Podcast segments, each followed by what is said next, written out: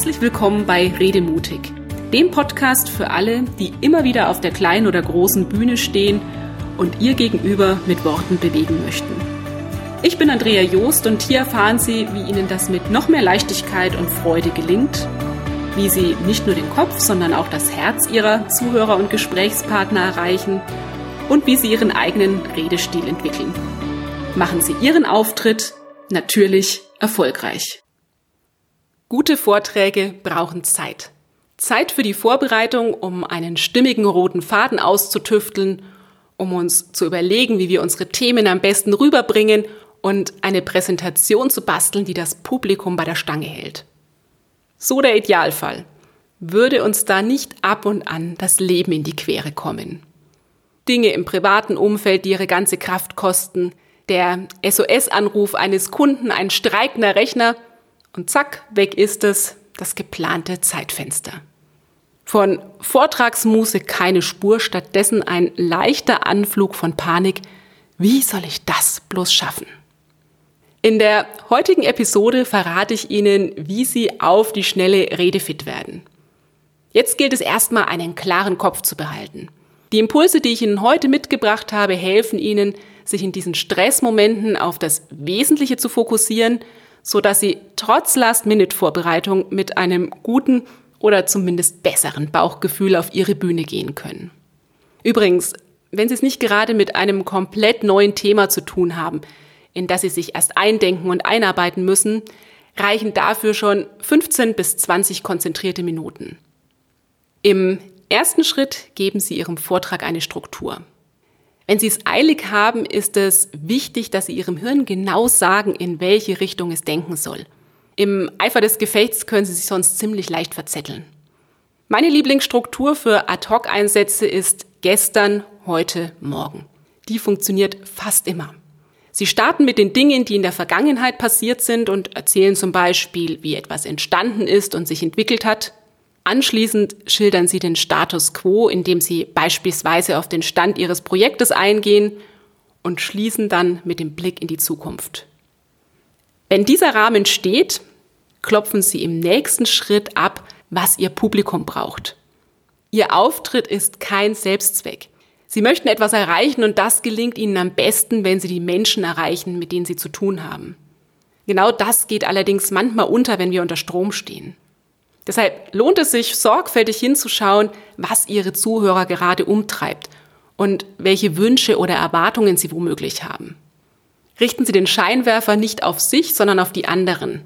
Weg von mir ist heute wichtig, ich will Ihnen zeigen, hin zu das bringt Ihnen, das ist Ihr Nutzen, das ist Ihr Mehrwert.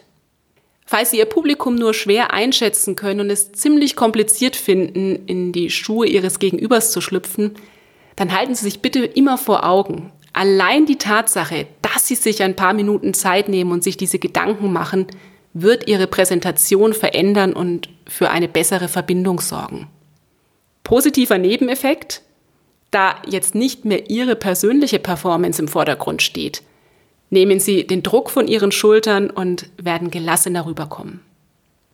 Im dritten Schritt geht es um Ihre Präsentation, um Ihre Folien. Bitte verabschieden Sie sich von der Folienflut. Ich weiß, besonders wenn man es eilig hat, ist es total verlockend, auf bestehende Foliensätze zu bauen, ein paar Charts neu zusammenzuschieben und sich dann Folie für Folie durch den Vortrag zu hangeln. Bitte machen Sie das nicht. Abgesehen davon, dass solche Bullet-Point-Schlachten für Ihr Publikum total langweilig und anstrengend sind, verschenken Sie als Rednerin, als Redner so jede Menge Wirkung. Schon ein bisschen Feintuning genügt, um aus einer Handout-Version zum Nachlesen einen ordentlichen Vortrag zu zaubern. Einen Link dafür habe ich Ihnen in die Shownotes gepackt. Wenn Sie jetzt denken, Mensch, ich brauche aber die Folien unbedingt als Gedankenstütze, ich kann mir das unmöglich alles merken, dann bereiten Sie die Charts vor, aber zeigen Sie sie nicht. Drucken Sie eine Folienübersicht aus und verwenden Sie diese dann als Spickzettel. Schritt Nummer vier, Sie überlegen sich mindestens eine Geschichte. Schnell-Schnell-Vorträge strotzen häufig nur so vor Zahlen, Daten, Fakten. Schon mit einer kleinen Anekdote können Sie hier gegensteuern und selbst nüchterne Inhalte mitreißend transportieren. Falls Ihnen von jetzt auf gleich nichts Cooles einfällt, machen Sie sich das Rednerleben bitte nicht unnötig kompliziert. Ein Praxisbeispiel aus dem Alltag genügt, um Ihre Präsentation lebendiger zu machen und für eine persönliche Note zu sorgen.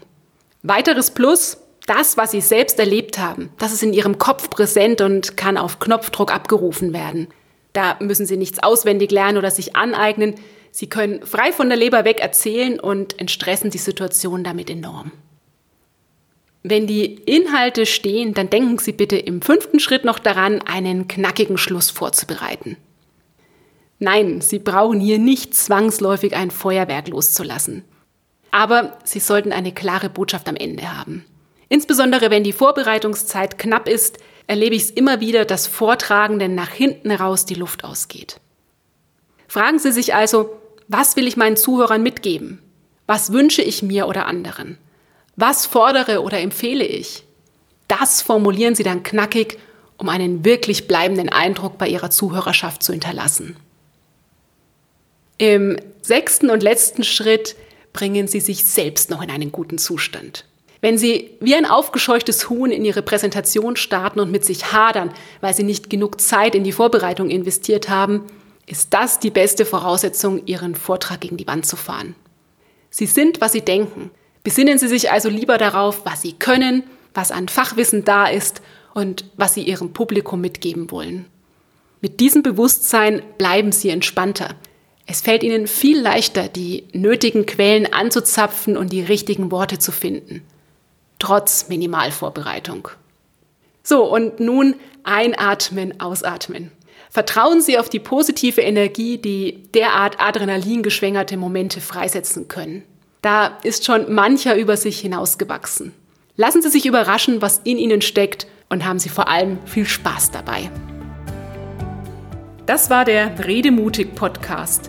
Wenn Sie mehr erfahren möchten, klicken Sie einfach auf meine Seite www.andreajost.de. Schön, dass Sie dabei waren und bis zum nächsten Mal.